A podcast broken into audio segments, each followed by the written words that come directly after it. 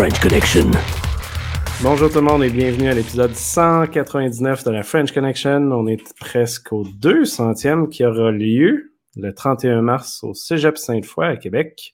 Il reste quelques billets si ça vous intéresse. C'est sur québecsec.ca. Il sera aussi dans les show notes.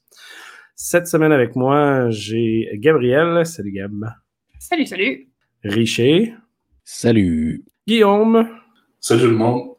Et Jacques avec sa pizza extra nana. Non, non, non, non, pas d'ananas. non, non. Bonjour tout le monde. Pas Non, non, non, d'ananas. dit-il. Non, non. Salut, Jacques. Ananas. Bienvenue à la pizzeria chez Jacques. Essayez notre favorite du public. La Jacques Extra Nana! Notre pizza à l'ananas, pas de bacon. La Jacques Extra Nana. Cet épisode vous est présenté par notre partenaire. Teleport est le moyen le plus simple et le plus sécuritaire d'accéder à toute votre infrastructure. C'est open source, ça fonctionne avec tout ce que vous avez, c'est plus sécuritaire et ça améliore la productivité des développeurs. Téléchargez-le dès aujourd'hui sur goteleport.com. Cette semaine, euh, pour nos shameless plugs, on a aussi, ben pas aussi, mais encore une fois toujours, euh, la conférence le 4 mai, le, point qui a été déplacé du mois de février, qui aura lieu euh, en ligne et en vrai, où ce que notre ancien Steve Waterhouse sera présentateur, au lieu de gérer la présentation, il va être là. Oh, Steve, tu vas être là aussi, tu disais? Ben oui, je vais être euh, un des conférenciers invités euh, à cet événement-là. Super. On a un autre Steve avec nous, mais on vous le présente dans une minute. Euh, je serai aussi conférencier à cette présentation-là. Je pense que le Hackfest a pris la majorité des conférences. On a évidemment le Hackfest Shop sur shop.hackfest.ca, le Discord sur discord.hackfest.ca et Gabriel, tu as un petit épisode à nous présenter. Oui, mon, webcast Bande Pensante, le 23 mars prochain à 13h30, on a notre cinquième épisode en anglais. On va recevoir l'avocat et chercheur en droit canadien Anthony Rosborough et un représentant de iFixit et on va parler de Right to Repair. Ouais, ça coûte cher avoir du Apple, le Right to Repair. Il faut en parler. Euh, ben, comme vous avez entendu, on a quelqu'un de, plus euh, que nous sur le podcast. Euh, donc, on fait l'introduction d'un nouveau segment pour présenter la communauté du Hackfest, du podcast et euh, de la sécurité euh, du Québec, en gros. Donc, euh, Bienvenue à la Podcast Friends. donc on a avec nous Steve Lavoie. Donc, Steve, je te laisse te présenter, mais avant de te présenter, ta première question est quel est ton nickname sur le serveur Discord du Hackfest? Bonjour tout le monde. Euh, moi, mon nickname, c'est Hack4Barbecue. Donc, vous allez sûrement avoir entendu un de mes commentaires euh, ou lu un de mes commentaires plutôt. Euh, disons que je suis plutôt euh, présent euh, à tout autre jour et n'y a pas de la nuit encore. Et, et oui, un des membres très actifs depuis euh, deux ans à peu près. Yes, merci d'être là, super apprécié. Euh, donc, concept de notre euh, petit segment, une dizaine de questions rapides. Après ça, bien évidemment, tu peux participer à l'épisode. Euh, tout le monde est invité à participer à ce segment-là. Pour tous ceux qui sont intéressés, qui nous écoutent, écrivez-nous à notre courriel sur le Discord ou Twitter, peu importe le chemin pour nous rejoindre. Donc, on commence les questions. Qu'est-ce qui fait que tu as choisi un emploi relié à la sécurité informatique?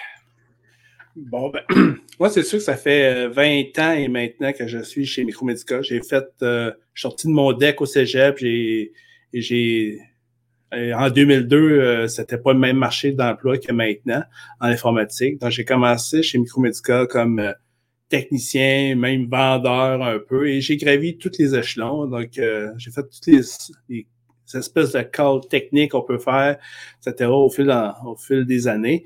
Euh, avec le temps, je suis plus spécialisé en infrastructure. Euh, on parle de VMware, euh, switching, etc. Puis c'est dans un marché de PME. Donc, ça prend des généralistes qui font de tout. Donc, euh, ça, et avec le temps, euh, je me suis intéressé à la sécurité informatique parce que vraiment, dans le marché de PME, c'est déficient. C'est très, très... On, on part de loin. Puis, euh, je trouvais que c'était un défi très intéressant et ça touchait beaucoup de gens. euh, beaucoup plus que des fois dans les grosses entreprises qui ont des segments des, entre, des, des départements complets, ils ont des compliance, tandis qu'en PME, il n'y a rien. Puis il faut faire beaucoup d'éducation, puis c'est de quoi qui m'intéressait. Red Team ou Blue Team? Hmm, je suis plus Blue Team. Je pense que je suis meilleur dans le Blue Team que dans le Red. Donc, euh, mais faut, je manie un peu les deux. Tu sais, donc, euh, je fais un peu d'audit de sécurité en PME. Donc, tu sais, faut, tu sais, comme je dis, c'est beaucoup d'éducation. Je suis généraliste. Donc, euh, oui, je, je, suis capable de le démontrer que on va dire le côté red team, oui, t'es vulnérable, mais en même temps, comment je le corrige, puis maintenant, je t'éduque, j'éduque tes clients aussi. Donc, tu sais, c'est, Mhm. y a pas, euh, je suis pas d'un bord ou de l'autre, c'est, jamais, je dois amener la solution complète, là. Ça fait bien du sens. Euh, Qu'est-ce qui t'empêche de dormir en termes de sécurité? Ouf. Je te dirais, c'est plutôt le manque de, comment que les gens ne se sentent pas concernés. Je pense que c'est ça qui est, qui est le pire. Les gens, ils se sentent pas concernés. Les gens PME, pour eux, sécurité informatique, c'est ransomware. C'est la seule chose qui les préoccupe. Pour rien, arri- tout pourrait arriver sauf ça. La fuite des données, etc., euh, ça peut arriver, mais euh, tant que je suis pas encrypté, c'est correct. Donc là, les, cette éducation-là, ça, ça peut, ça me donne plus de soucis qu'autre chose parce que si le dirigeant d'entreprise ou soit euh, les cadres ou la direction s'intéressent pas à ça, ben c'est des, des coups d'épée dans l'eau, bien sûr. Merci. Quel est le plus grand risque de sécurité aujourd'hui, selon toi? Ben, on va dire c'est les utilisateurs. Donc, euh, non, sérieusement, euh, je pense que si dans, dans je dirais, c'est tout ce qui, qui touche au phishing, les courriels, etc. Tu sais, c'est le plus gros vecteur. C'est le trois quarts des, des, des incidents que. Il y a un incident, il y a un courriel d'impliqué. Donc là, tu sais, c'est, c'est souvent Mhm. euh, là qu'il faut mettre de l'effort. All right. Pizza à l'ananas, oui ou non? Never. Euh, Est-ce que tu as une source d'information particulière pour te garder à jour en termes de nouvelles de sécurité ou autre que tu aimerais partager? Ben, je, moi, je, je vous dirais que c'est beaucoup le Discord de- du Hackfest. Vraiment, c'est, puis Twitter. C'est pas mal les deux. euh, je, je suis beaucoup de personnes, mais le Discord de, de- du Hackfest est très actif et j'ai beaucoup de nouvelles. Puis je pense que c'est, c'est un très bon point. Il est déjà dans les show notes. Yay! Hein? Euh, euh, Est-ce que tu as une pratique que tu aimerais voir les gens appliquer euh, plus et qui ne font peut-être pas souvent assez? Ouf, celle-là, je m'y attendais pas, là. Mais euh, non, je te dirais, je ne pourrais pas te dire de quoi, là, euh, sans dire une niaiserie. La prochaine question est reliée à ça, on va voir si tu y reviens. Quelle pratique de cybersécurité tu as le plus de difficultés à appliquer toi-même? Dans ma vie personnelle, je te dirais, c'est des, des fois, ré- réutiliser des mots de passe, on, on a beau faire l'éva- l'évangélisation, de- d'avoir des bonnes pratiques, on peut avoir des fois nous-mêmes des mauvaises pratiques. euh, on a toutes euh, des ah, j'ai certains mots de passe ah, que je réutilise ou euh, des légères variantes. Puis il me semble que tu te dis ben ça, je sais, je devrais pas, mais tu as tendance à le faire pour ah, c'est pas important ou, tu sais, ou des, des comptes un peu jetables, mais je pourrais dire que je suis coupable là-dessus. Traditionnelle ou crémeuse? Crameuse. Euh, oiseau de nuit ou early bird? Je dors pas. Non, euh, je, je- ben, je, je te dirais, je suis plutôt. Je dors entre minuit puis 6. Donc là, je sais pas, donc, tu peux-tu catégoriser ça comme early ou euh, late, là? Je suis pas sûr. Eh, eh, c'est comme entre les deux, ouais, c'est c'est bon. C'est ça. bon. Eh ben, merci, ça fait le tour de nos questions. Euh, ben, je, t'invite à prendre part aux prochaines discussions. On t'interrompt n'importe qui quand tu veux. Ça va, Et on va faire on- plaisir. Commence euh, nos nouvelles avec une. euh, ben, c'est une bonne nouvelle, c'est un bon débarras, je peux dire. euh, je pense que c'est comme ça qu'on peut le dire. C'est avec, si je retrouve mes notes, un pirate informatique de Gatineau qui a été extradé vers les États-Unis.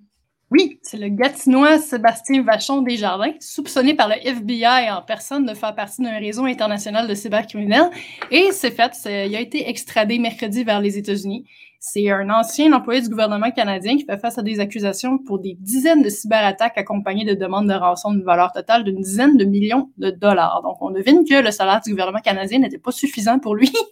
Euh, parmi ses victimes, il y avait l'école de médecine de l'Université de Californie à San Francisco, le Collège des infirmières de l'Ontario, l'Université du Michigan, puis il est soupçonné d'être affilié au réseau NetWalker. Donc, selon des documents judiciaires, euh, le Gatinois aurait conspiré et intentionnellement endommagé un ordinateur protégé et transmis une demande de rançon à cet effet d'avril à décembre 2020. Donc, selon l'acte d'accusation, les États-Unis auraient l'intention de confisquer plus de 27 millions de dollars imputables au produit de ces infractions.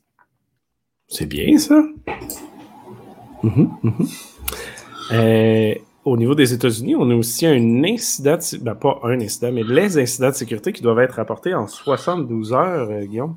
Donc euh, oui, Patrick, c'est un nouveau projet de loi qui a été déposé à l'Assemblée américaine. Donc un, le Cyber Incident Reporting for Critical Infrastructure Act, un, beau projet de loi avec un nom assez imposant qui, grosso modo, donne plus de responsabilités aux opérateurs et aux propriétaires d'infrastructures critiques euh, en ce qui a trait au rapport d'incidents de cybersécurité. Donc, euh, les États-Unis sont sur le qui-vive en matière de cybersécurité, principalement en rapport avec, bien sûr, le conflit avec la Russie et l'Ukraine. Donc, euh, on veut se préparer et donc on exige maintenant aux organisations qui ont des infrastructures critiques de rapporter des incidents de sécurité en dedans de 72 heures à une agence gouvernementale qui est créée euh, pas longtemps, dans le fond, en 2018, qui est le Cyber Security and Infrastructure Security Agency, donc les États-Unis qui ont leur propre euh, organisation pour gérer les incidents de sécurité en ce qui a trait à des infrastructures.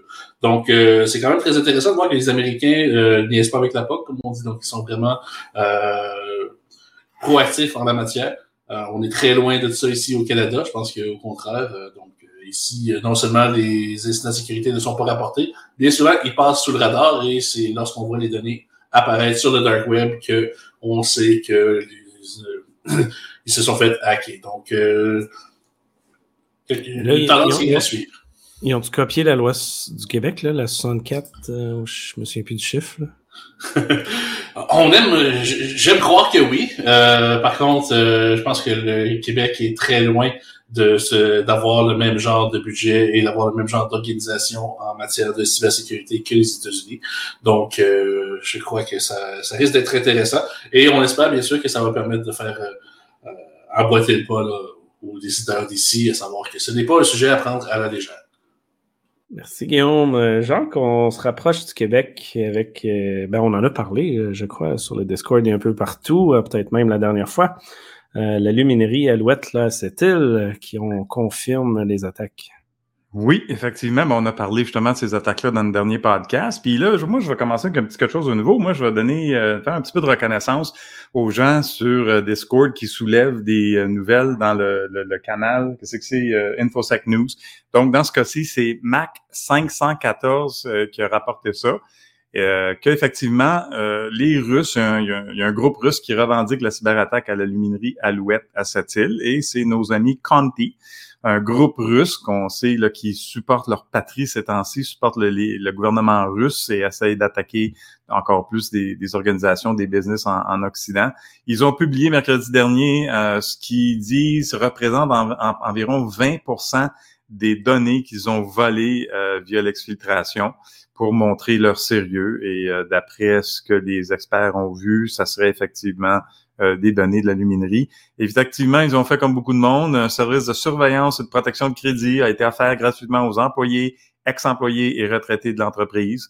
Et puis là, on essaie de, on attend de voir euh, si ça va être réglé. Il n'y a pas plus de nouvelles que ça présentement, mais au moins on a quelqu'un qui en a pris responsabilité. Dans la même veine, on parle de Conti, euh, dans les show notes, on va mettre un petit peu relié à ça. Le Cyber Security and Infrastructure Security Agency aux États-Unis, euh, CISA, euh, a publié une alerte ben, l'année dernière, au mois de septembre, sur Conti, justement. Fait que ceux qui veulent en savoir plus sur le groupe, les Indicators of Compromise, les techniques attaques, tout est très, très bien documenté. C'est un excellent document là, qui explique toute l'approche de Conti et leurs tactiques. Merci. On a aussi Bridgestone euh, qui a été euh, touché, puis qu'on a finalement su aussi c'était qui. Euh, ça rajoute aux, attaques du Québec, mais celle-là n'est pas par Conti, mais a été faite par ceux qui font Lockbit, un autre ransomware. Donc, Bridgestone, autant Québec est impacté que les États-Unis. Dans les show notes, vous verrez que l'impact est, très grand un peu partout. Et on se retrouve encore une fois avec euh, beaucoup trop de ransomware. Et sur Twitter, je voyais, euh, je pense que c'est euh, Olivier Bilodeau à Montréal qui partageait un screenshot d'un serveur de Conti parce qu'il y a eu le leak de leur communication qu'on a vu, mais il y a aussi eu le leak des données de leur serveur. Et dans le, finalement, le, répertoire, on voit le, le répertoire Alouette, Bridgestone et autres. Euh, et supposément qu'il y aurait à peu près un millier de- d'entreprises là, dans ce répertoire-là. Donc, ça a l'air euh, assez intense à ce niveau-là. Et euh, évidemment, plus à venir parce que ça n'arrête pas. Et euh, ben, puisque ça n'arrête pas, ben, parlons du conflit un petit peu, euh, ce qui se passe aujourd'hui. Euh, Guillaume, les, les cyberattaques d'origine russe qui sont en hausse avec Rosneft et Viasat. Donc, euh, les attaques qui sont en hausse, selon certains observateurs, euh, d'environ 800% Donc, euh, les, Américains avaient averti d'une hausse des cyberattaques. Je pense que tout le monde savait que les Russes avaient déjà un plan d'opération assez, assez bien garni en matière de cybersécurité. Donc, les- les- ils sont fidèles au rendez-vous. Donc, euh, la Russie qui attaque euh, des géants de l'huile, donc Rosneft, et des fournisseurs satellites aussi, euh, ce qui est un petit peu plus préoccupant. Donc, euh, Viasat, qui était hors service pendant plusieurs jours, qui donc maintenant, c'est connu qu'ils étaient victimes d'une cyberattaque. Donc, beaucoup d'attaques de type ransomware, beaucoup d'attaques de type de, de- aussi de, par déni de service. Donc, euh, c'est pas des attaques qui sont particulièrement sophistiquées, mais c'est euh, quand même là, des attaques qui soulèvent la question de savoir euh, à quel point sommes-nous vulnérables contre ce genre d'attaque. Donc, on est extrêmement cyberdépendant. On le sait, euh, l'Internet, c'est rendu pratiquement un service essentiel. Donc, lorsqu'on sait que des attaques aussi basiques qui peuvent être opérées par des agents, euh, disons-le, très peu qualifiés, euh, qui peuvent s'avérer euh, dévastatrices, ben, ça soulève la question à savoir jusqu'à quel point euh, on pourrait être endommagé ou du moins impacté par ce genre d'atta- d'attaque-là. Donc, les attaques risques sont vraiment dans, dans une tendance à la hausse et c'est à se demander le bon est-ce que ça fait est-ce que c'est l'État est-ce que c'est une mobilisation de certains groupes euh, non non gouvernementaux? Donc euh, on sait justement on a mentionné Conti tout à l'heure donc mais il y en a plusieurs autres donc euh, je pense que c'est un dossier qui risque de faire euh, beaucoup de vagues euh, dans les dans les prochains mois les prochaines années on ne sait pas quand est-ce que ce conflit-là va s'arrêter mais bref euh, je pense que c'est quand même intéressant de voir que la cybersécurité fait partie vraiment des nouveaux moyens là, de la guerre de façon Mhm. euh, extrêmement ouverte. Ce que j'avais trouvé très intéressant d'une déclaration de l'OTAN qui a été faite il y a quelques semaines qui disait que les cyberattaques allaient être considérées comme étant un potentiel déclenchement de l'article 5, qui est, c'est-à-dire qu'une attaque à un allié est une attaque à toute la- la- l'organisation du- de, de l'OTAN. Puis pour l'instant, j'ai l'impression que ça n'a pas déclenché l'article 5 d'aucune place. Est-ce que ça prend dans le fond une attaque au gouvernement directement? Qu'est-ce qu'ils vont décider qui fait que, OK, ça c'est article 5? Je pense qu'ils veulent juste pas s'embarquer dans- là-dedans. là. Je pense pas que c'est une question de oui ou non. là. Ça a tellement un potentiel pour des attaques de faux drapeaux ici. Là, donc, euh, il s'agit que tu, que tu prennes contrôle d'un ordinateur en territoire ennemi pour lancer des attaques vers un de ses alliés ou euh, pour semer la zizanie comme ça. Donc, euh, c'est très facile de revendiquer une attaque. là. donc, Il faut que tu aies une preuve que j'imagine le, le, le, le groupe, appelons ça un groupe terroriste qui fait l'attaque, est vraiment la sorte du gouvernement. Donc, tu peux pas juste prendre un genre de lone wolf qui décide de faire ça puis dire Ah, article 5, pourquoi pas? On a de la misère à prouver les cas euh, assez élémentaires en matière de cybercriminalité ici. Imagine lorsqu'il y a ces cas d'état-nation, parce que c'est, le fardeau de la preuve est quasi impossible ici. D'après vous, est-ce que c'était plus un peu de une genre d'intimidation, dash, euh, stratégie de, de dissuasion de dire que ça déclencherait l'article 5 ou vous pensez qu'il y a une vraie, une vraie intention de le déclencher éventuellement par le biais d'une cyberattaque? Les deux, pense. Présentement, en tout cas, là, au minimum. C'est sûr qu'ils vont utiliser ça dans le futur à un moment donné, mais présentement, ils jouent sur tous les mots possibles pour contrôler. Oui, tout à fait. Je pense que ben, les conflits avec les Russes, là, euh, c'est pas, ça date pas d'hier que la composante de guerre psychologique euh, demeure euh, essentielle. Donc, ça pas été la guerre froide pour rien. Euh, il faisait pas particulièrement froid. là. donc, euh, c'est vraiment... une guerre, c'est une opération spéciale. C'est ça. c'est-. Moi, j'aime le terme opération de paix. C'est... c'est- Pacification, parce qu'ils sont tellement violents, les. Ukrainiens. Oh, ben oui, c'est sûr. Écoute, ils vont sortir les soldats, les soldats de Tchernobyl bientôt. Donc, euh, non, je pense que la composante psychologique et la composante euh, dire, de rhétorique euh, est toujours extrêmement forte lorsqu'il y a con- des questions là, de conflit avec la Russie. Donc, je pense que ça fait partie de là. Et on sait, là, je pense que une des grosses questions que le monde entier se pose, c'est l'ONU, l'OTAN, etc. Est-ce qu'ils vont finir par agir? Euh, donc, euh, là, je pense qu'on on sort des mots de plus en plus gros, on sort des phrases de plus en plus amères. Mais est-ce qu'il va y avoir une action? Je pense que c'est ça que le monde entier attend. Et là, je pense qu'on on gagne du temps en sortant des, des phrases euh, qui sont qui ont un potentiel ou une interprétation offensive sans vraiment avoir un engagement précis euh, à moyen et long terme. J'ai l'impression que le cœur de tout le monde est à la même place, mais la politique peut juste pas agir là-dessus. Ouais, ouais, pas mal ça. C'est bien dit. Ouais, exact. Ben, continuons dans cette euh, direction-là, mais euh, en plus des attaques que Guillaume vient nous parler, je, il y en a une qui a été euh, assez intéressante. C'est celle des attaques sur, qui contrôlent les réseaux de télévision, Gabriel. Oui, c'est euh, Anonymous qui dit qu'il pirate désormais les services de télévision et de streaming russes. Donc, les services de streaming russes Wink et Ivy, comme, un peu comme Netflix, les chaînes de télévision en direct euh, Russia 24, Channel One, Moscow 24. Et le groupe affirme aussi avoir piraté d'autres cibles notables, notamment le site web de l'Institut de recherche spatiale de Russie. Ça, je suis un peu mitigée sur celui-là parce qu'on essaie de garder la science neutre. Donc, je sais pas ce que vous en pensez, vous m'en parlerez après. Mais en tout cas, dans leur hacking, ils diffusent des images de guerre en provenance de l'Ukraine en interrompant des émissions d'information russes et un message à la fin qui affirme que les Russes ordinaires sont contre la guerre, appelle à la fin de l'invasion violente de l'Ukraine par la Russie. Ah, je sais pas si vous avez vu aujourd'hui aussi, il y avait, euh, il y a- pendant un bulletin de nouvelles, il y a quelqu'un qui a, qui a crashé le bulletin de nouvelles avec une pancarte. C'était un beau geste aussi, c'était partout sur Twitter. J'ai pas vu celle-là, faudrait ajouter, euh, Ouais, c'est pas mal. les- le, le Twitter. Mhm. Euh, mais oui, euh, moi, ce qui me fait douter le plus de celle-là, c'est que c'est quand même une attaque complexe pour du Anonymous qui fait généralement du déni de service puis euh, du SQL map. Fait que est-ce que c'est vraiment un, deux, trois personnes random ou c'est vraiment un groupe euh, state sponsor d'un autre pays qui est en arrière de ça puis qui se fait passer là-dessus? Parce qu'en plus, là, le, le- le réseau de la Russie est- il commence à être déconnecté énormément. Fait qu'il faut avoir des bons accès euh, qui se rendent là. Pas Mhm. facile est quand même intéressant.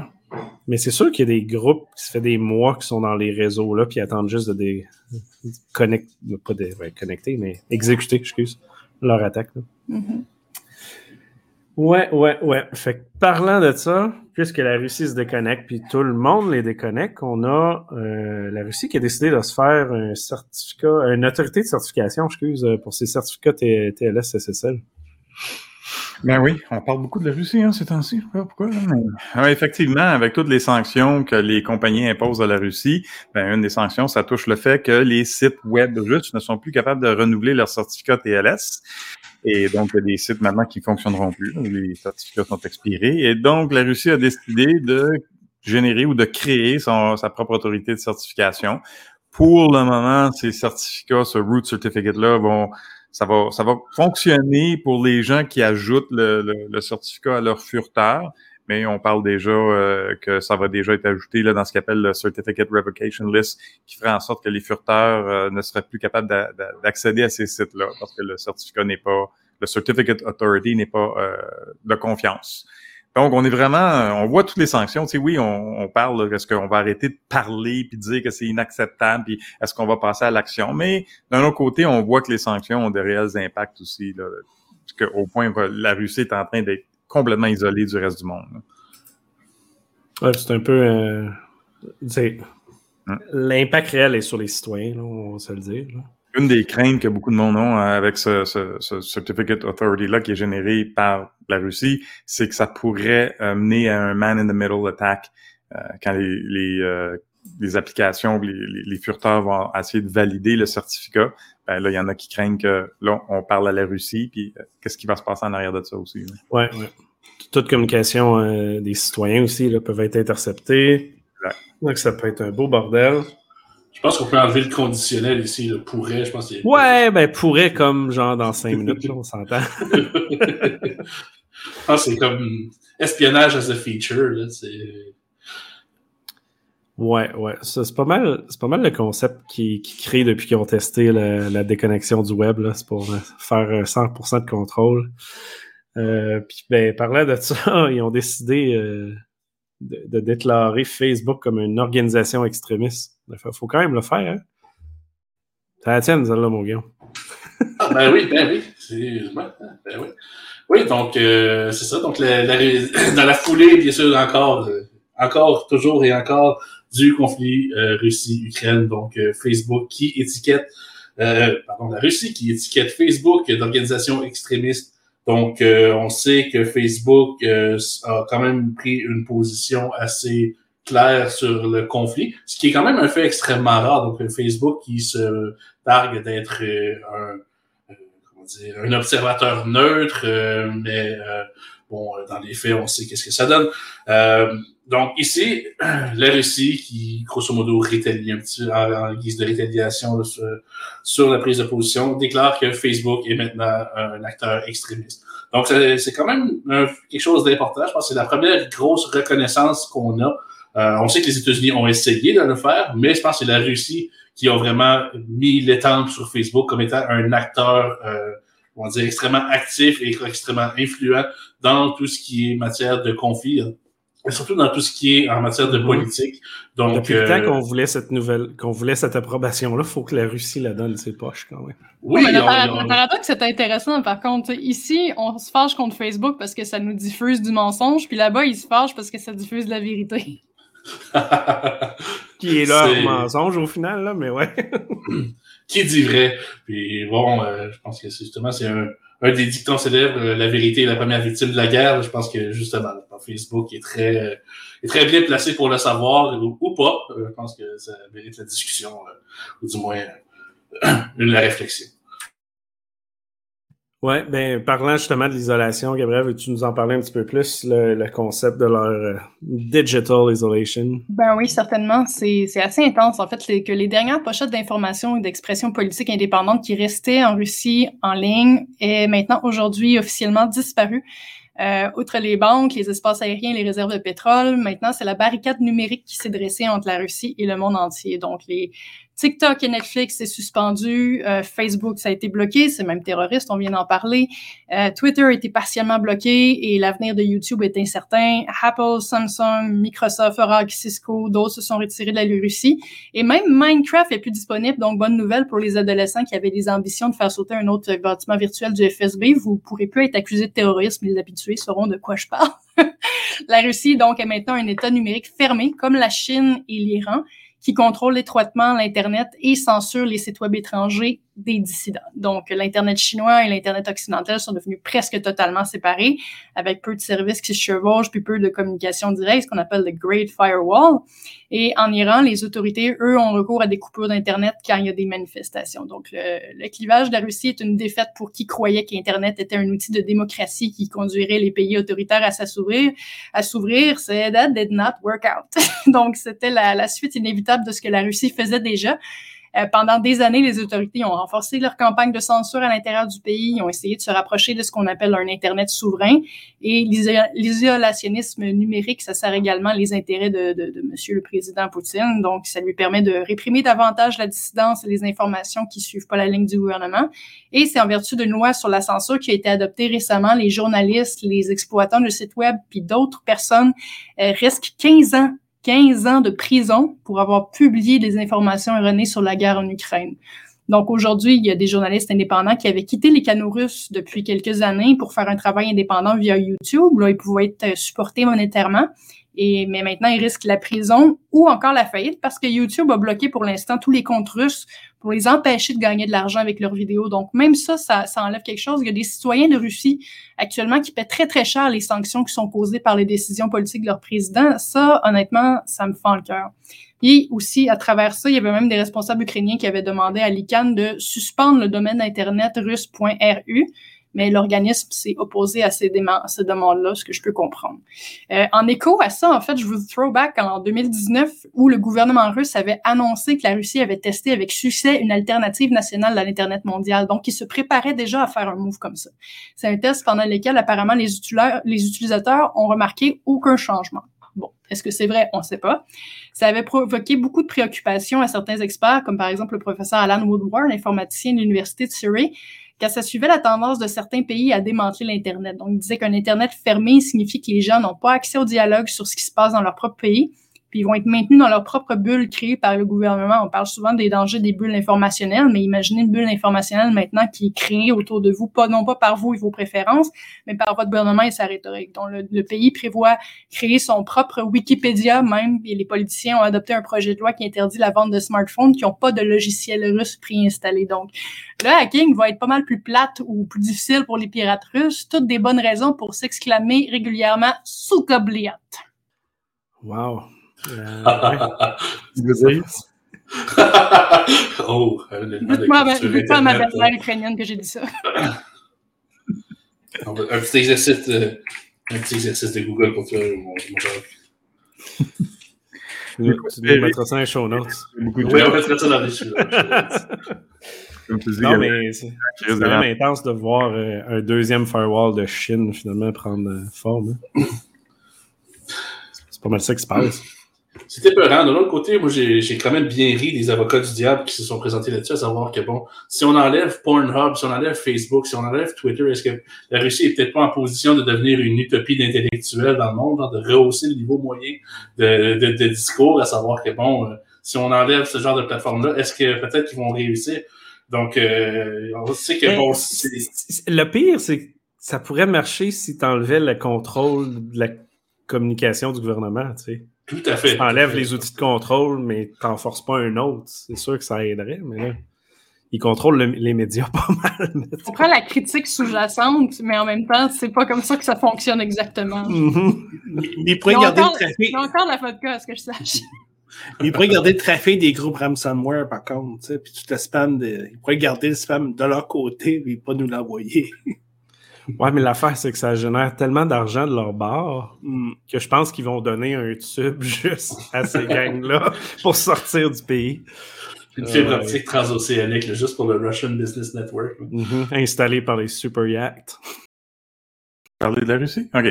On vient des façons de contourner, évidemment, euh, les, les anti-spam, anti-pourriels pour rejoindre les usagers à l'interne. Donc là, ce qu'ils commencent à faire, c'est d'utiliser les formulaires « Contactez-nous » sur... Euh, sur les sites web pour établir contact avec quelqu'un à l'interne. Et là, quand quelqu'un répond, ben là, on dit, on continue la conversation. Et à un moment donné, on envoie un lien euh, que on espère la personne va cliquer, puis là, on installe notre backdoor. Bon, ceci dit, euh, je sais que toute, y a une grosse majorité de nos auditeurs, Patrick, c'est des gens qui travaillent en cybersécurité.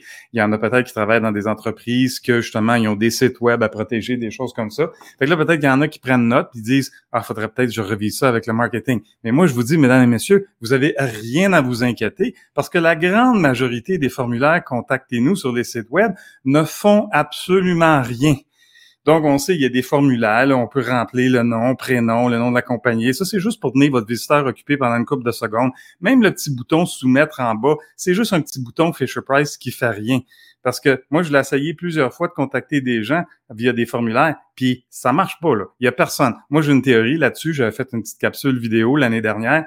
Euh, Patrick, je l'ai mis dans les show notes si tu veux la, partager. Elle est en anglais parce que mes contacts sont partout dans le monde. Mais moi, j'ai une théorie qu'il y a une étoile pas loin de notre galaxie qui s'est effondrée, puis ça a fait un trou noir. Elle a des propriétés particulières dans le sens qu'à chaque fois que quelqu'un envoie un formulaire contactez-nous, ben toutes les données se font siphonner du câble vers le trou noir, puis ça se rend pas à destination. C'est la seule raison plausible que je peux trouver. Juste sur cette fonction-là. Juste pour ça, là. Oui, ouais, c'est juste pour ça. C'est pour ça qu'elle a une propriété spéciale. Parce que moi, à chaque fois que j'essaye ça, ça marche pas. Donc, tu sais, oui, peut-être c'est une nouvelle tactique, mais faut pas s'inquiéter ben ben parce que ça va pas nulle part ces formulaires-là. Ce que je trouve toujours cocasse. Les gens qui mettent beaucoup d'efforts, d'argent et de temps dans leur site web, puis ils pas capables de communiquer avec eux autres. Donc, euh, tout ça. C'est une nouvelle tactique, mais il faut pas s'en inquiéter parce que les formulaires fonctionnent pas. Merci, Jean. On va regarder la vidéo, mais continuons euh, de ton côté avec euh, Microsoft Office qui est, comment tu dis ça, qui a implanté dans la, qui est utilisé finalement dans Emotet, dans la nouvelle campagne. C'est quand même impressionnant les macros. Je, je pense que c'est le seul virus en existence. C'est comme le, le, seul malware où Microsoft ajoute de plus en plus de patchs pour augmenter ses capacités. Donc, il y a de plus en plus de fonctionnalités euh, qui sont accessibles dans les macros. Maintenant, on a même du JavaScript. Donc, euh, n'importe quel petit adolescent peut, peut inclure ouais, son code dedans. Et... Microsoft vient pas genre de, de sécuriser les macros là, avec une des dernières patchs? Là, par oui, défaut, quand on installe Office, les macros sont désactivés. Et maintenant, au lieu de voir un bouton qui va dire Enable Contact, là, pour que l'usager peut dire Ouais, ouais, je vais l'activer, ben, ça va dire, s'il clique dessus, là, il va avoir un autre pop-up ou quelque chose dans ce genre-là qui dit Êtes-vous vraiment certain? Puis là, il va essayer d'expliquer à l'usager qu'il ne devrait pas faire ça, à moins qu'ils sont vraiment certains qu'ils vont vouloir faire ça. Je suis certain que les usagers. Fait euh, ça ne changera rien. Alors, comme Steve disait au début, là, le plus gros problème sur la, en sécurité, c'est les usagers. T'sais, moi, ça fait 30 ans en informatique, j'ai toujours dit les réseaux iraient tellement bien s'il n'y avait pas d'usagers dessus. Là, Mais là, juste pour clarifier mes questions, puis pour être mal cité pendant les 10 prochaines années, les utilisateurs, oui, c'est parce qu'il manque d'éducation avant tout. Les gens veulent bien faire, ils veulent bien faire leur travail, mais ils ont des pressions, ils veulent travailler vite, ils ont ils ne sont pas nécessairement conscients de chaque petite chose, puis c'est, c'est faut les encadrer, puis il manque d'éducation. Mais le, le point d'éducation est bon, puis c'est pas une affaire d'éducation d'entreprise, là, c'est sociétaire euh, aujourd'hui. Là. Toute la société roule là-dessus. Mm. Il faut, faut apprendre limite, ça presque au primaire. Là. À partir du primaire, même au secondaire, il pourrait y avoir des cours de, d'éducation numérique qui, qui incluent des notions de vie privée, de notions de sécurité informatique. Ouais, ouais. Ce serait peut-être plus utile que bien des cours de FPS et compagnie. On avait eu une bonne discussion là-dessus au dernier Hackfest aussi. Ouais. Ben, Steve, j'avais, j'ai habité pendant six ans en Alberta, juste en dehors de, Calgary. J'avais travaillé avec une école, c'est un charter school là, de pour filles. Puis eux euh, faisaient partie de leur cours, là, ils enseignaient ce qu'ils appelaient, ils appelaient la citoyenneté numérique. Donc, l'éthique d'être en ligne, puis il leur apprenait vraiment là, les conséquences. Oui, tu peux aller en ligne, tu es en arrière d'un clavier, tu es anonyme, tu dis n'importe quoi. Il y a des conséquences à ça. Que, je trouvais ça bien qu'ils euh, avaient mis ça sur leurs épaules, vraiment d'enseigner euh, à ces jeunes filles, qu'on parle des filles de, écoute, 12 à, à 14, 12, 14 ans, là, de leur enseigner ce concept-là de, de, de, bonne citoyenneté numérique. Je trouvais ça. Vraiment content d'entendre ça. Ouais, ouais. J'espère que c'est une trend qui va se répandre partout. Ouais. Mais comme au point de le point de Steve, c'est ça, là. Pourquoi qu'on commence pas à l'école, là? Quand on les a tous en avant de nous autres, on a leur attention, euh, leur enseigner ces choses-là. Ouais, grosse journée au bureau. Comment ça va, mon Poggy? Oh, ça a bien été aujourd'hui de mon bord, là, parce que j'avais téléport. Teleport est le moyen le plus simple et le plus sécuritaire d'accéder à toute votre infrastructure. Hey, c'est open source. Ça fonctionne avec tout ce que vous avez. C'est plus sécuritaire et ça améliore la productivité des développeurs. Simon, sors de Poggy. Téléchargez-le dès aujourd'hui sur goteleport.com.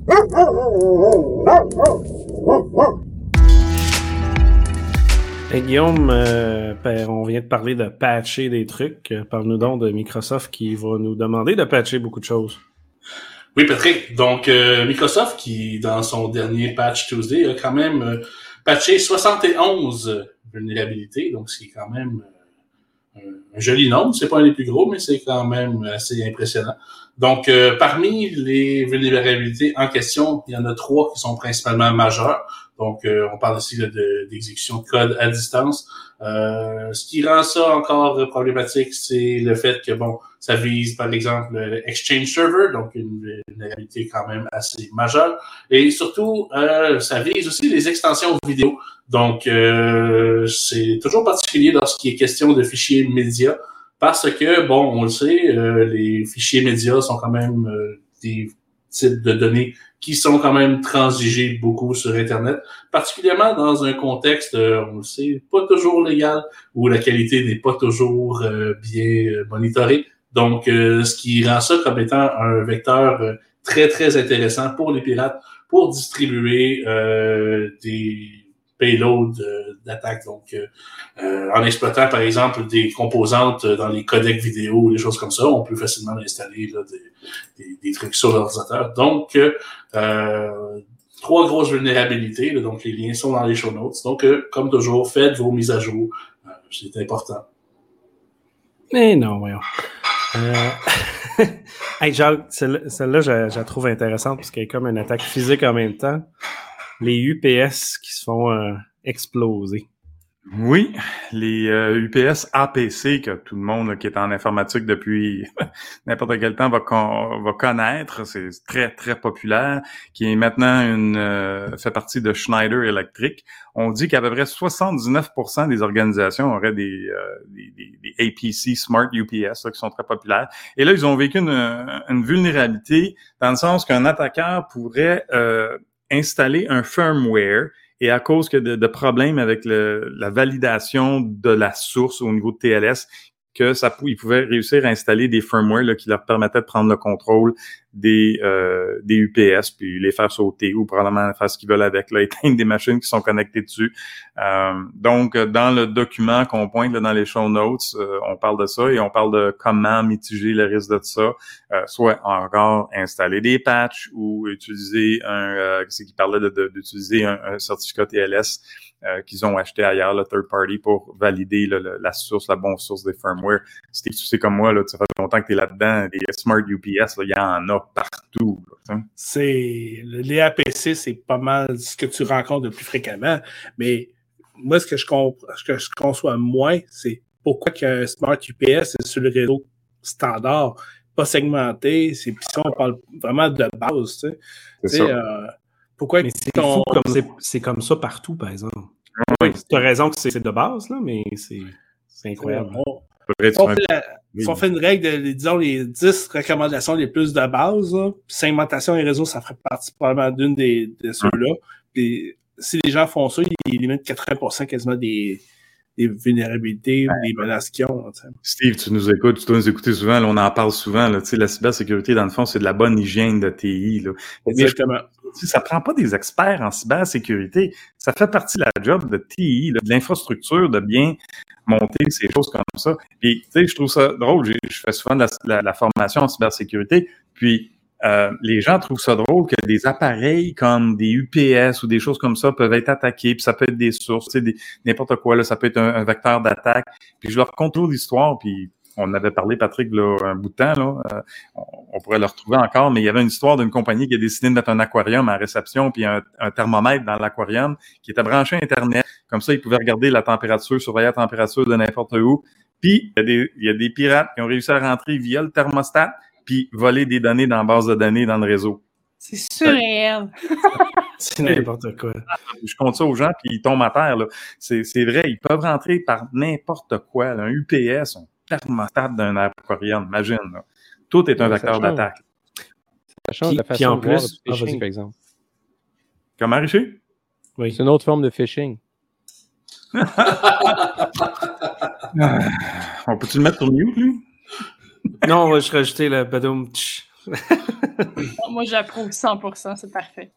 Mais je reprendrai ton propos au vol, genre, tu sais, on dit que c'est toujours une question d'hygiène, de TI, etc. Mais je pense qu'au contraire, la majorité des problématiques qu'on voit, bon, c'est sûr qu'il y a toujours l'occasionnel le gars dont le neveu a vendu un chaton sur eBay là, à un moment donné et qui se ramasse, euh, je sais pas moi, ciseaux d'une firme de logiciels euh, légaux, mettons. Mais euh, c'est c'est pas toujours c'est pas toujours le cas. Puis même au contraire, je dirais que les, les, la plupart des, des cas, c'est pas tant une question de TI qu'une question d'utilisateur. À quelque part, je on le sait tous que qu'est-ce qui est possible, on le sait tous comment que c'est possible de perdre des données, on sait tous que c'est possible de se faire euh, rentrer dedans.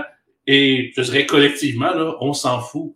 Euh, j'ai fait un sondage récemment dans des groupes de chambres de commerce de ma région et je dis que qu'est-ce que vous faites en cybersécurité? J'ai eu une belle petite un beau Facebook poll.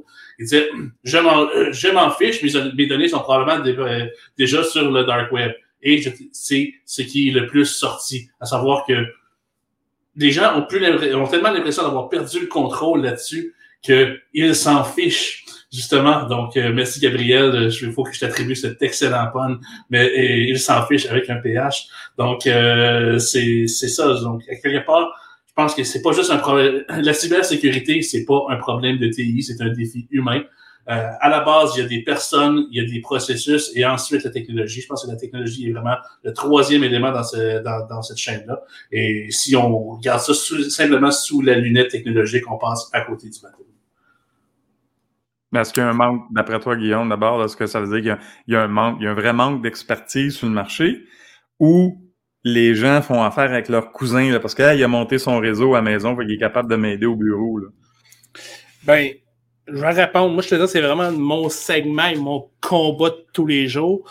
Et c'est vraiment, c'est de l'éducation. Les gens, ils, comme il disait, ça, ça me surprend même pas euh, la réponse que tu as eue, Guillaume, de je m'en fiche, mes données sont déjà sur le dark web ou euh, ça va être euh, c'est pas bien grave, je suis une PME, j'ai rien à cacher ou j'ai pas vraiment tu sais, j'ai pas vraiment d'informations intéressantes. Donc là, ça, c'est ça va vite, là. Tu j'ai eu un cas cette semaine, c'était une, petite entreprise, il y a quatre laptops qui se sont fait voler. Donc là, tu, là, là, tu leur dis, ben, tu leur expliques, avez-vous avez des données là-dessus? Ah, peut-être. Mais là, tu es obligé de les éduquer, tu sais, regarde, il y a peut-être, euh, tu dois peut-être déclarer ça à, la commission d'information que PS64, c'est une nouvelle obligation que tu as. Tu sais, donc là, c'est. Mais les gens, en tant que tels, ils ont un côté je m'en fous. Puis après ça, même si le technicien, souvent, il veut arranger de quoi, euh, si ça si ça contrevient ou n'aide pas à la production, ben oublie ça, ça, ça passe euh, ça passe free, la sécurité passe après. Là.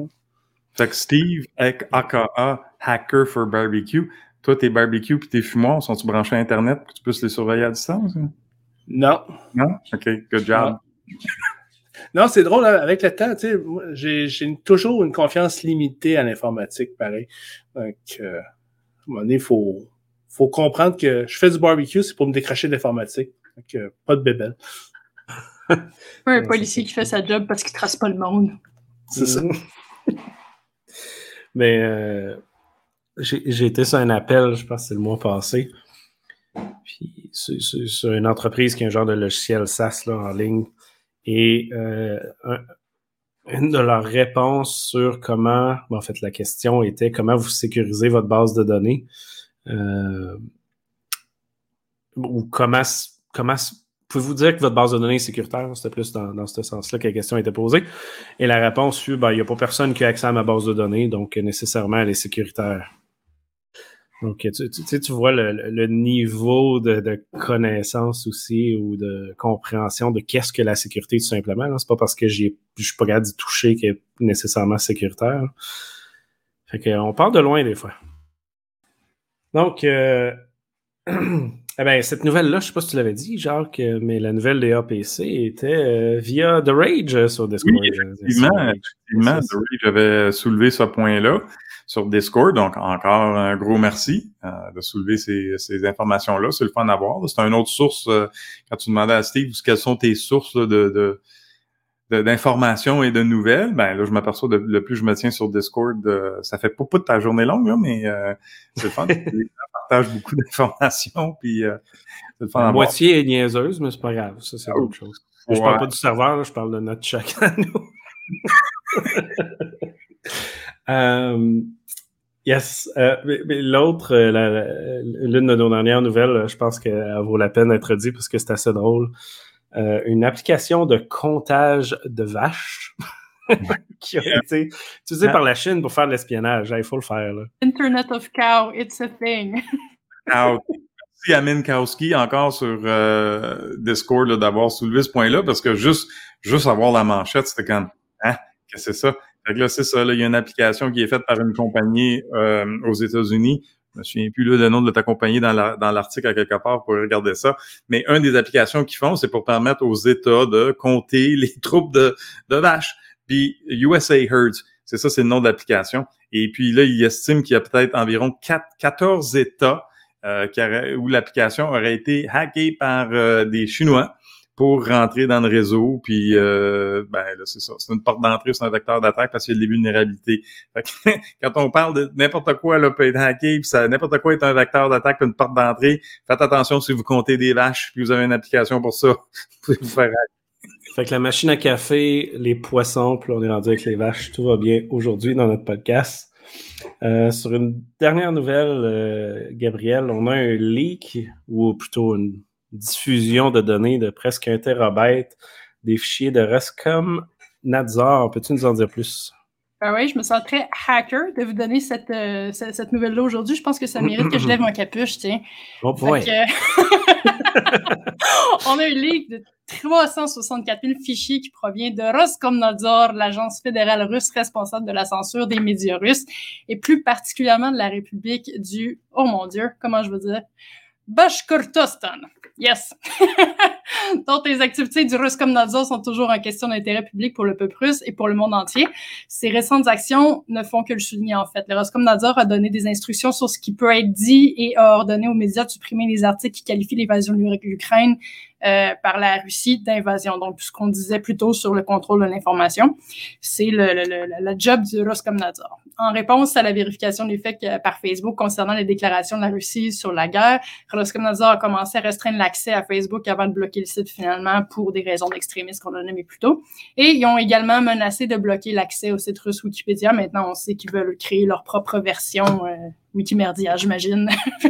la source proviendrait en fait euh, d'Anonymous, qui estime que le peuple russe doit avoir accès aux informations de son gouvernement. Donc, c'est le c'est Distributed Denial of Service qui a fait ce leak-là à cause de la coupure totale de la Russie de l'Internet qui a eu lieu le 11 mars, dans l'espoir que certaines personnes aient eu le temps de le télécharger avant que la date butoir arrive. Donc, il y aurait des fichiers aussi récents que le 5 mars 2022 euh, et les données peuvent être téléchargées en, en intégralité sur le, le, site ddiosecrets.com-wiki Roskomnadzor.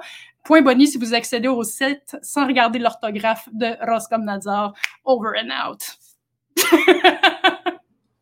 Up the microphone. ça m'est fait passer une, mon richer. Good. Hey, ben, ça fait le tour de nos nouvelles. Avez-vous euh, des, Ben, moi, je pense à tout ce qu'on parle souvent. Tu sais, on vient de donner l'exemple du thermostat dans l'aquarium. On a parlé d'APC. On parle d'une application pour compter des vaches. Euh, comme je disais plus tôt, je fais de la formation, des petites sessions de 90 minutes pour des clients industriels, pour un, organisme fédéral. Puis, euh, dans la présentation qu'ils nous fournissent, ils, parlent que les PME sont une cible euh, significative pour les pirates. Puis moi, je dis que c'est faux. Ce ne sont pas nécessairement des cibles moi, je leur dis, là, tout, tout ce qui est branché Internet est une cible. Oui, mais c'est les robots automatisés. Ils n'ont pas de sécurité. C'est sûr qu'ils se ramassent en premier. C'est ça, c'est des balayages automatisés. Que vous soyez une petite entreprise, que vous soyez une, une promutuelle ou un CNA à Chicago ou n'importe qui, là, tout le monde se fait attaquer. Je leur dis même, il y a des grosses firmes de cybersécurité aux États-Unis qui se sont faites infiltrer, le pas attaquer. Donc, arrêtez faut arrêter de dire que les PME sont des cibles. Ils sont peut-être un peu plus vulnérables dans le sens qu'ils ont moins les moyens, ils ont moins les connaissances. Puis, euh, comme Steve disait au début, ils se préoccupent moins. Moi, c'est le problème numéro un. Les PME ne se préoccupent pas assez de la cybersécurité. Donc, oui, ils sont peut-être plus vulnérables à ce niveau-là, mais ils sont pas nécessairement spécifiquement ciblés. Si vous avez de quoi de connecter Internet, c'est un vecteur d'attaque. Moi, je rajouterais que quand j'explique ça à des gens qui disent Ah, moi, je suis une PME, je suis pas ciblé, je leur explique un peu euh, c'est quoi le concept d'une plage d'adresse IP, puis il n'y a pas de panneau de signalisation qui dit euh, compagnie 1, compagnie 2, un PME, puis c'est des chiffres l'un à la de l'autre. Donc, si tu es vulnérable, tu es targeté éventuellement parce que c'est des attaques de masse, essentiellement. Donc, euh, Steve, est-ce que tu vois dans les PME? le phishing. Hmm? Excuse. J'ai dit même le phishing, ils ramassent une liste de domaines, ils s'en foutent c'est qui qui est en arrière du domaine. Là. Ils font t'envoyer l'email et tu cliques dessus. Là. Puis Steve, tu as dû voir ça, rencontrer ça dans des PME que tu fais affaire avec. C'est quelque chose que j'ai déjà entendu des, entrepreneurs dire. C'est comme, ben, pourquoi est-ce que les, les, voleurs, les cyber méchants seraient intéressés à mes données? Mes données, ils n'ont pas de valeur pour eux autres. Puis moi, je leur dis, tant, t'as raison, mais tes données, ils ont de la valeur pour toi, puis tes clients, puis tes fournisseurs, puis tes employés. Puis ça, ils savent. Tu sais, non, t'as Tes raison. occues tes données, c'est ça, il y, a- il y a de la valeur. La, la valeur est à toi, là, puis c'est pour ça que tu vas payer pour les revoir, tes données. C'est, je te dirais, c'est ce que tu viens de dire, c'est ce que je vois très, très souvent comme argument au début, euh, quand tu leur parles. Les données n'ont pas de valeur pour quelqu'un d'autre, oui, mais comme tu dis, sinon pour, pour eux, pour. Si, Oui, t'as pas de, si n'ont pas de valeur, je peux prendre ton savoir puis m'en aller, tu vas être correct, tu vas t'en sortir. C'est pas sûr que tu t'offres trois heures, tu sais. Ouais, puis on s'entend que bon, le ransom, on entend on parle beaucoup de ransomware, mais le ransomware c'est juste une des façons de monétiser du piratage. C'est bon, on dit ah les, mes données valent pas grand chose à revendre, ok. Euh, on n'est pas une banque, fait qu'on n'a pas les choses à gérer, ok. On n'est pas du ransomware, ok. Mais euh, je veux dire, conserver, ju- juste tes ordinateurs peuvent servir de tremplin, peuvent servir de proxy, peuvent servir euh, pour héberger de- de- de- euh, des attaques à plus grande échelle, peuvent servir de tremplin euh, de, de, de watering hole attack. Donc, euh, euh, je veux dire, maintenant, on a toutes sortes de formes de valeurs qui passent par l'ordinateur, que ce soit, par exemple, bon, des credentials Amazon, des credentials eBay, des numéros de carte de crédit de tes employés, euh, que ce soit de la crypto-monnaie. euh, donc, il y a un paquet de façons. Euh, les, les- les jeux en ligne de tes enfants qui ont des microtransactions. Euh, il y a un paquet de façons de monétiser un ordinateur piraté euh, que les gens ne sont juste pas conscients euh, encore. Puis, Et- puis même à ça, la, je veux dire, la majorité des entreprises, sinon pas toutes, ont des compétiteurs. Est-ce que ta donnée vaut quelque chose à ton compétiteur si je m'en vais y vendre toutes tes informations? Eh, généralement, oui. Tu sais, ta liste de clients, si tu as des logiciels à développer, je prends ton code source, je le vends de l'autre bord. Euh, je veux dire, c'est pas éthique, mais c'est quand même ça que des tonnes d'entreprises font, là, que ce soit direct dans le même pays ou des vols de la Chine ou autre. Là. Puis la raison pour laquelle je dis que les, les entrepreneurs en général sont concernés par les ransomware, c'est parce que ça touche les opérations. Si euh, Exact. un ransomware, je suis pas capable d'opérer, ça, c'est une priorité. Le reste, c'est encore très flou dans leur tête. en. Ben, c'est c'est transparent. Tu sais, que je prenne une, une information, je la copie, parce que tu perds pas, c'est une copie. Tu sais, c'est pas un vol physique. Un vol physique, là, oh, il n'y a plus rien dans mon bureau. Évidemment, il y, a un, concept d'opération. Mais là, c'est une copie directe qui va t'impacter, mais elle sera pas un impact. Tu sais, c'est indirect comme impact. Si je vends tes données à côté, ça se peut que dans cinq ans, l'autre aille voler ta propriété intellectuelle puis va faire mieux que toi, donc tu vas faire faillite parce qu'il y a eu ton information au complet, mais c'est pas, euh, pas du jour au lendemain, là, ça paraît pas, c'est ça l'affaire. Malheureusement, ça arrive euh, trop fréquemment. hein, des sites web avec des données dans des euh, bases de données exposées, des S3, des, répertoires non sécurisés. Je veux dire, on a vu toute la journée aujourd'hui euh, sur notre, juste notre chat sur justement la, compagnie qu'on a mis des bips dessus, quand Jacques sacrait dans le dernier podcast. Bip! non, mais pour, pour vrai, ça, ça arrive juste trop souvent, puis c'est c'est- c'est ça. C'est dommage qu'on n'ait pas encore la notion de ça, mais je pense qu'éventuellement, la loi 64 là, de déclaration des, des, des attaques va aider à ça. Mais ça risque d'être long pareil, parce que, tu déclarer une attaque quand tu sais pas que l'attaque a eu lieu, mais ça reste qu'un attaquant peut aller dire, ben, allô, tu viens de te faire pirater, il faut que tu le dises, sinon euh, c'est moi qui vais aller le dire publiquement, tu comprends? Fait que, ça va, ça va jouer là-dessus aussi. là. Puis au niveau du PL64, je trouve qu'il y a énorme, il y a très, très peu d'éducation. Tu sais, je vois, euh, on y exact. sait présentement encore. Mhm. là. Tu sais, ça fait, ça faire bientôt six mois à peu près que la loi, la loi est votée. Là, on on a à peu près rien. Il y a à peu près euh, pas de- beaucoup d'efforts de vulga- de d'expliquer au PME c'est quoi, c'est une trousse d'outils, Ben. etc. C'est encore Mhm. très flou. Même les, on voit beaucoup de webinaires sur des films d'avocats, mais Ça devrait être à la télé, là. Ça devrait Ouais. être une loi à la télévision à chaque publicité de whatever TVA ou autre. Là. On Pour vrai, ça devrait être ça. Là. Il devrait y avoir des, il y a des, des campagnes publicitaires pour des tonnes de choses. Il devrait en avoir une pour ça. Il devrait en avoir qui targetent les chambres de commerce, puis des groupes d'entrepreneurs, la FCCEI, des choses de même pour, hey, ça s'en vient. Puis Mhm, si mhm. vous voulez arriver dans trois ans, parce que là, les entreprises vont se réveiller dans un an, un an et demi, puis là, il va être, ça va être le- l'explosion totale. là. Ah non, Ah oui. exact. Septembre, là, c'est dans à peu près 6-7 mois, là, les premiers jalons. Là, C'est ça. Il y a des, des criteria qu'il faut rencontrer, puis les entreprises sont pas au courant du tout. Là. Ils- zéro. Non, puis du jour au lendemain, là, pour vrai, il y a une attaque, l'attaquant dit euh, Je déclare ça, si, si tu fais rien, euh, il se ramasse dans la boîte, là, ça va être solide. Euh, je parlais à des entreprises plus industrielles pour faire une activité avec eux autres, peu importe. Puis je leur ai parlé de cette loi-là. Puis je pense qu'il y avait une quinzaine d'entreprises autour de la table qui, tu sais, pendant une demi-heure de discussion, disaient Ah, tu sais, moi, la sécurité, je m'en fous un peu, j'ai pas de données, là, on vient de le dire. là. Quelque chose qui est de, de- de triste là-dedans, c'est justement, ils sont pas au courant, mais en même temps, ils, on a l'air des imbéciles ou des illuminés, bien souvent, parce que bah, vous êtes trop stressé, vous êtes paranoïaque. des- C'est le gros problème là-dedans. Tu as l'air d'un épais. Tu as l'air d'un épais parce que tu fais comme Ah, il faudrait sécuriser ça. Ouais, mais attends. là. Mais c'est parce que c'est le stéréotype. Le stéréotype de l'énervé qui veut tout régler ou qui voit des problèmes partout, Mhm. puis que finalement, ça va coûter cher. C'est ça le problème. C'est que la sécurité, il voit un signe de pièce au bout. Donc, il voit ça, ça va te coûter de quoi? Oui, c'est sûr, ça va te coûter de quoi? Comme quand tu veux protéger quelque chose. Si tu veux protéger ta maison parce que tu as quelque chose de précieux dedans, ça va te coûter de quoi de mettre un système d'alarme? C'est la même affaire. Ça coûte de quoi? Et je dis, c'est pas gratuit, là. Non, non, gratuit, c'est sûr que non. Le, le problème, le problème, c'est que c'est pas une dépense, Richer. Ça devrait être vu comme un, un investissement. ça, c'est un C'est gros. un investissement, Oui. c'est une assurance. Tu, sais, tu payes pour une assurance dans le vide 99% Je du temps. Mais je, je suis d'accord, je suis d'accord, mais c'est justement, il faut, faut changer la, la perception, mais c'est pas, c'est pas moi qui le dis que c'est, une dépense, là. C'est parce que c'est comme ça que c'est perçu. Et donc, Ouais. c'est c'est le gros problème. Donc, euh, un investissement, effectivement, puis le plus tôt que tu le fais, moins cher que ça va te coûter.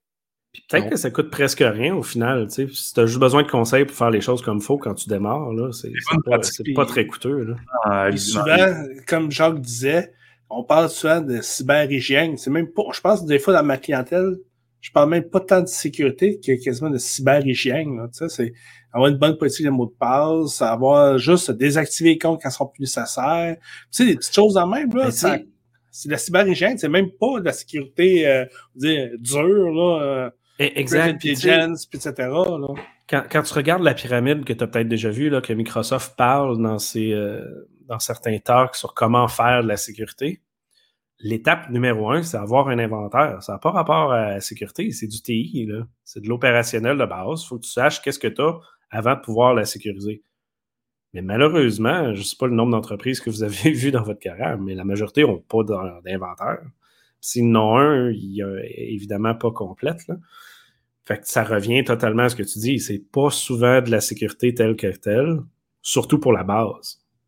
C'est, écoute, moi, je- un, un des, une des choses qui me, je trouve encore incroyablement étonnant, mais pendant dix ans, j'ai eu, eu une autre firme de consultation là, pendant 24 ans, puis pendant les dix dernières années, on vendait un logiciel qui faisait l'inventaire de toutes les permissions sur tous les serveurs, là, sur toutes les shares dans l'entreprise, puis qui te donnait là, des rapports centralisés de qui avait accès à quoi, puis tout ça. Puis une des choses, ça, ça démontrait, c'était euh, tous les comptes euh, qui étaient désactivés. Là. Tu sais, tous les home folders qu'il y a sur les réseaux là, pour des, des, des usagers qui existent plus. Là, j'étais dans de la grosse entreprise là, très souvent. Puis je posais, je m'amusais à toujours poser la même question.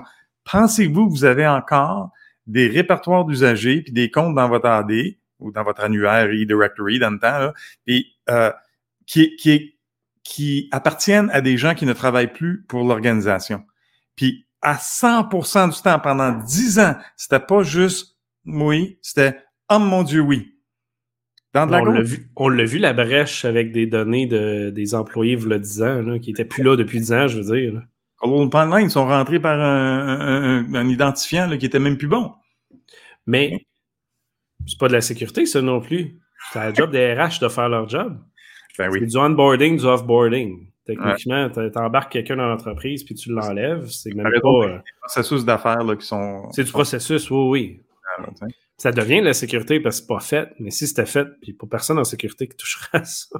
Ben, c'est pour ça, tu sais, on revient au point de Richer, là, puis c'est, tu sais, oui, il y a de l'argent, il, y a des, il peut y avoir des signes de pièces, mais on peut commencer avec bien des choses, comme Steve dit, là, des bonnes pratiques, de la bonne hygiène, mais ça veut pas nécessairement dire, tu sais, de dépenser des gros sous, c'est juste de changer des habitudes, puis mettre en place des bonnes pratiques. Ouais. Puis, ce que j'ai remarqué souvent, malheureusement, pour changer l'idée de, certaines personnes dans le domaine euh, qui voient ça juste comme de l'argent puis qui veulent pas le comprendre, c'est de l'exemple live. Dans les talks que je fais en entreprise, je fais une analyse de leur surface d'attaque puis je leur montre live. Voici une vulnérabilité, je pourrais rentrer là. Puis c'est pas genre, ça m'a pris deux heures, là. C'est deux clics, puis c'est comme, voilà, n'importe qui peut voir ça. Là, ça réagit généralement. Mais cette approche-là est intéressante, oui, pour, pour euh, Ça, faire changer d'idée quelques personnes, mais tu peux pas faire ça pour la société au complet. Là. Ça serait Non, puis trop- ça revient un peu à ce trop que Ça revient un peu à ce que Richer disait tout à l'heure. Je veux dire, moi, vraiment, que tu soulignes ça, tu es le méchant. là. Je veux dire, tu as, plus, tu as, regardé, tu as regardé trop de films. Faut de- puis- et je cite, là, je veux dire, une grosse organisation euh, qui, bon, un, euh, un événement qui regroupe à peu près 100 000 personnes euh, chaque année, euh, m'ont carrément répondu Ouais, mais il faudrait vraiment mal faire lorsque j'ai soulevé des failles de sécurité dans leur, dans leur système. C'est euh, illégal. A personne qui va faire des choses illégales. C'est illégal. C'est Ben oui, la loi. donc, euh, puis, tu sais, on met beaucoup l'emphase sur, des brèches, des brèches, des brèches, mais je veux dire, nous qui travaillons là-dedans, là, on les voit toutes les failles avant que ça arrive.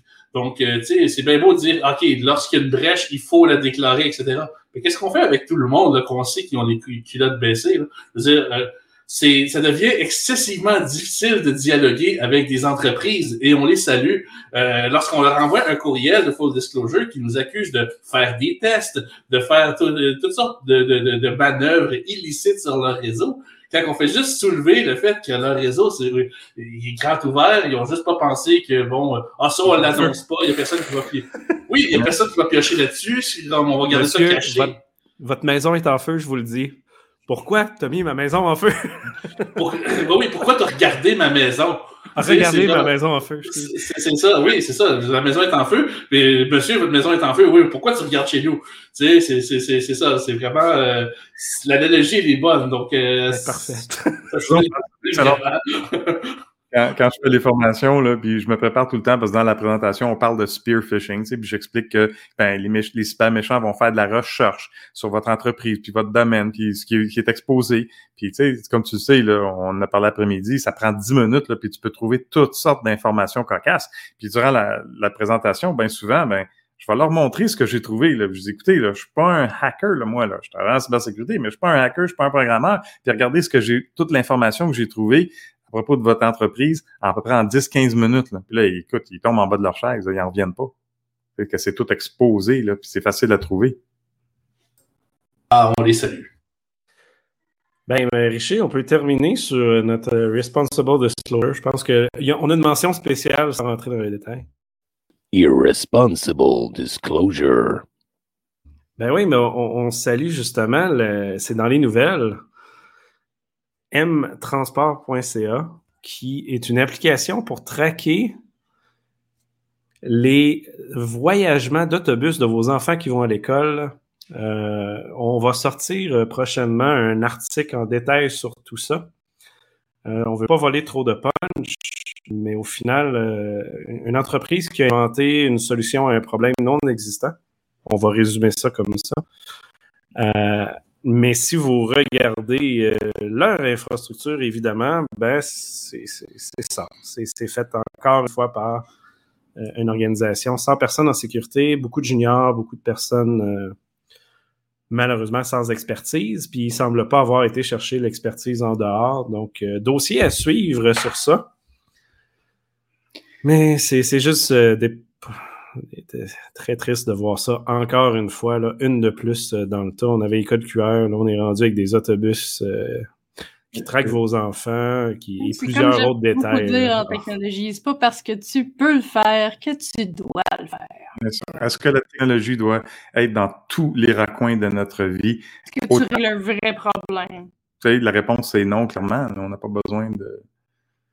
Oui, il, y a, ma- il y a tellement eu de problèmes de déplacement d'autobus avec des écoliers dedans dans les dernières 70 années. Je pense qu'on le voit ça dans les nouvelles à tous les jours. On perd un écolier dans le bus qui s'en va à l'école.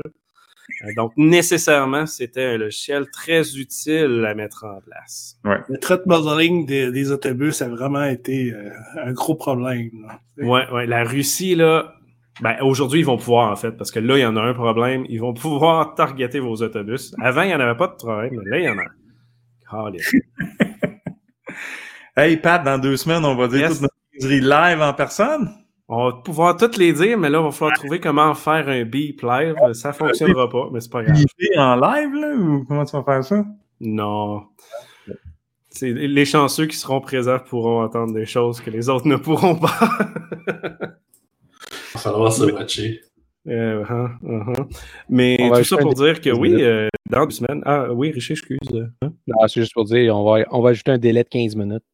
Fait que, euh, on va s'enregistrer en arrière, on va être caché en arrière d'une vitre, puis ça paraîtra pas. On va s'enregistrer. Faudrait une manière de parler pour que le son sorte pas dans la salle. Mais euh, ouais. Mais euh, ouais, exact. Deux semaines. On est le 14, le 31. Ouais, un petit peu plus que deux semaines. C'est la 200e. Il va y avoir des pizzas aux ananas. Et euh, Ah, tu ris. non, pour vrai, euh, ça se passe au Cégep Sainte-Foy. Inscrivez-vous. Il reste quelques places. Euh, C'est places limitées, évidemment, parce que c'est ça. C'est la grosseur du local qui gagne. Si on n'aime pas la pizza aux ananas, est-ce qu'on peut avoir de la poutine? Ah, mais excuse, de la frite sauce fromage? La, la, la Zelensky. On, a, on avait parlé de ça, hein, on a changé de nom. Là. Ça s'appelle plus de la poutine, c'est de la Zelensky maintenant. Ouais, c'est- c'est la proposition officielle de la classe. C'est ça. c'est Ouais, ça. ouais, ouais. Euh, mais oui, euh, pour vrai, il y aura euh, de la pizza. On pourrait s'organiser poutine, vous choisirez votre menu, puis on, on calera ça. Mais euh, et tout ça sera suivi d'une petite soirée euh, au euh, La Voix Maltais ou un autre bar. Ça sera dans la page web de québecsac.ca. Merci tout le monde. Merci Steve d'avoir participé en tant que bêta ou euh, premier ou euh, guinea pig sur notre Oh, format très communauté. alpha, voyons. C'est très le fun. C'est très le fun. Très apprécié. Merci tout le monde. On se revoit dans deux semaines live. Yeah. Puis, puis c'est cool, hein, parce que on s'est, à part Richer que je connais depuis longtemps, on s'est jamais vu personne d'autre. Fait ça va être le fun. Ça va être la fun, oui, effectivement. On espère que les gens du Discord, là, qu'on va avoir plein de monde qui va venir, là, parce que ça va être le fun de, de- de rencontrer euh, plein de monde euh, live, là, puis discuter de toutes sortes de choses. Ça va avoir du plaisir. Là. On parlera pas de sécurité toute la soirée. On va boire de la bière, manger des Zelensky, puis c'est ça. Super. Oh. Moi aussi, je vais le top. Awesome! Bye! Bye bye. Over and out.